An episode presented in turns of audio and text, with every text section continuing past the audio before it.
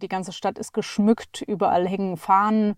Äh, Anfang Oktober war ja Nationalfeiertag, das heißt, die blieben gleich hängen, aber die Stadt ist schon herausgeputzt. An jeder Brücke hängt ein Spruchband, das Xi Jinping bejubelt. So beschreibt die ZDF-Korrespondentin Miriam Steimer die Stimmung in Peking kurz vor dem Parteikongress der Kommunistischen Partei Chinas. Am kommenden Sonntag wird dort nämlich die neue Führungsriege der Partei gewählt. Eigentlich steht die Nummer eins allerdings schon fest. Staats- und Parteichef Xi Jinping wird sich aller Wahrscheinlichkeit nach eine weitere Amtszeit sichern. Was bedeutet der Parteitag für China? Darüber sprechen wir heute. Ich bin Johannes Schmidt. Hi. Zurück zum Thema.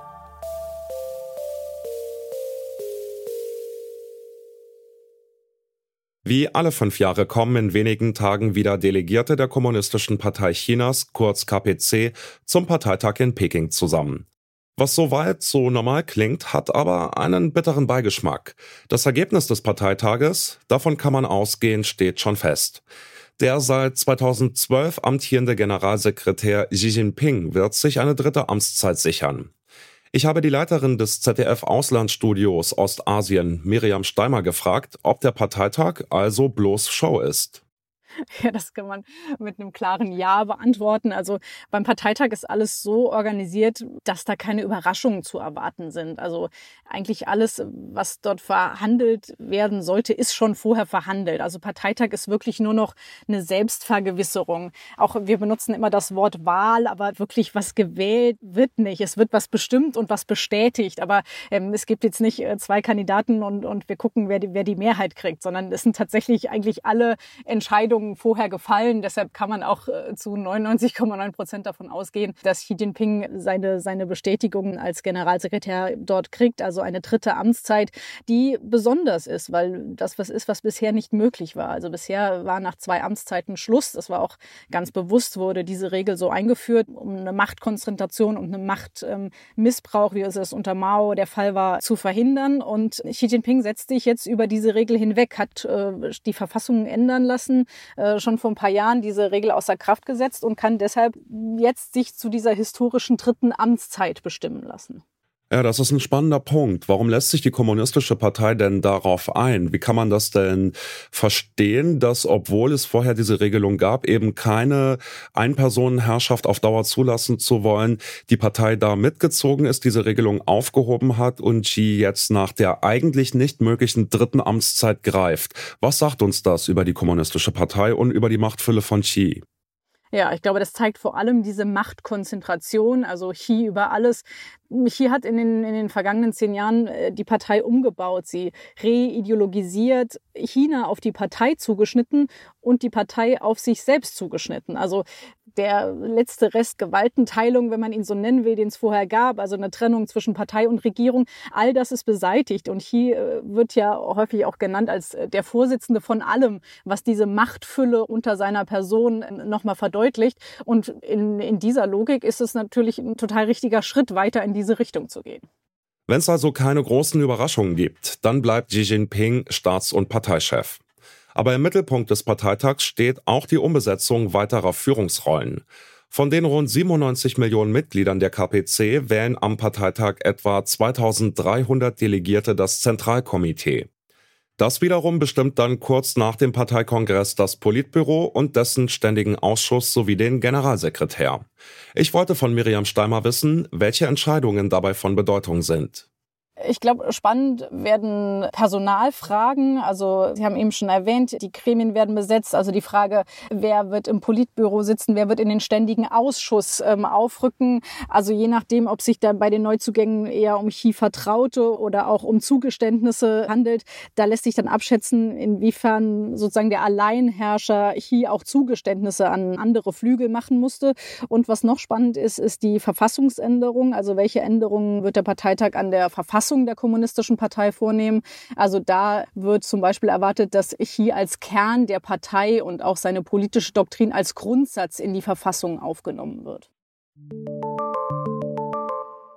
Generalsekretär Xi passt die parteipolitischen Vorgänge so an, dass er seine Macht weiter festigen kann. Aber wie kommt das bei den Chinesinnen und Chinesen an? In den Staatsmedien wird der Staatschef überrepräsentiert und der Personenkult immer weiter verstärkt. Trotzdem was die Leute hier wirklich von ihrem Präsidenten halten, ist schwierig zu sagen. Wir erleben das zum Beispiel in Interviews, wenn wir Umfragen machen auf der Straße. Die Leute senken die Stimme, sie gucken sich verschreckt um, wenn sie den Namen hören. Ganz viele sprechen den Namen nicht aus, sondern sagen nur er. Also es ist inzwischen ein sehr sensibles Thema, nach, nach dem Präsidenten des Landes zu fragen. Das liegt auch daran, dass die Zensur so sehr über sein Bild wacht und hier auch, was den Kult um seine Person angeht, die absolute Kontrolle behalten will.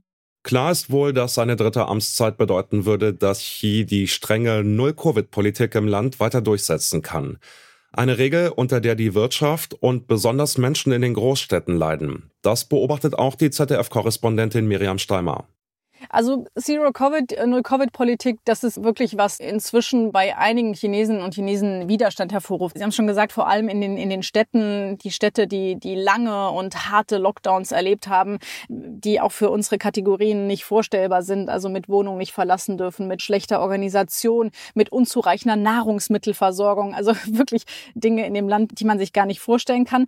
Trotzdem darf man nicht vergessen, die die Propagandamaschine rund um Xi, die läuft und die läuft auch sehr erfolgreich erfolgreich. Und ich glaube, es gibt wirklich auch einen Großteil der Chinesinnen und Chinesen, die es ernst meinen, wenn sie sagen, sie fühlen sich gut aufgehoben mit dem Präsidenten, der macht eine gute Politik. Die Haltungen zu Präsident Xi gehen in der chinesischen Bevölkerung also durchaus auseinander. Aber zoomen wir mal raus. Was bedeutet der Parteitag am kommenden Sonntag für uns hier im Westen? Ist er auch für uns relevant? Miriam Steimer sagt ja.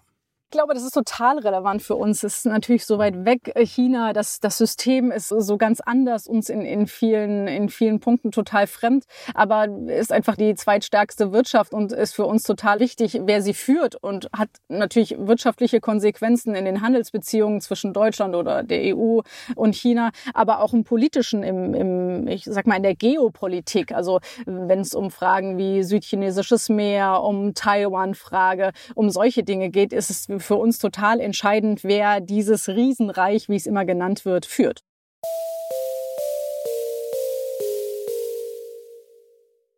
Was bedeutet der Parteitag der Kommunistischen Partei für China? Auf den ersten Blick ist er reine Show.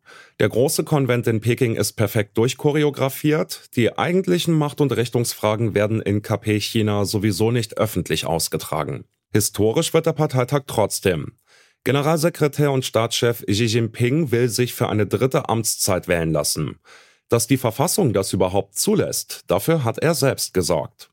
Xi hat Staat und Partei vollkommen auf sich zugeschnitten und könnte nun auch viele Jahre hin an der Macht sein. Das bedeutet für China einen Kurs des wachsenden Nationalismus, der totalen Überwachung von Bürgerinnen und einen zunehmend aggressiven Kurs nach außen. Das war's von uns für heute. An dieser Folge mitgearbeitet haben Eleonore Grauhovac, Lene Rügamer und Alea Rentmeister. Produziert hat sie Florian Drexler, Chefin vom Dienst war Hanna Kröger und mein Name ist Johannes Schmidt. Schön, dass ihr dabei wart. Bis zum nächsten Mal. Zurück zum Thema vom Podcast Radio Detektor FM.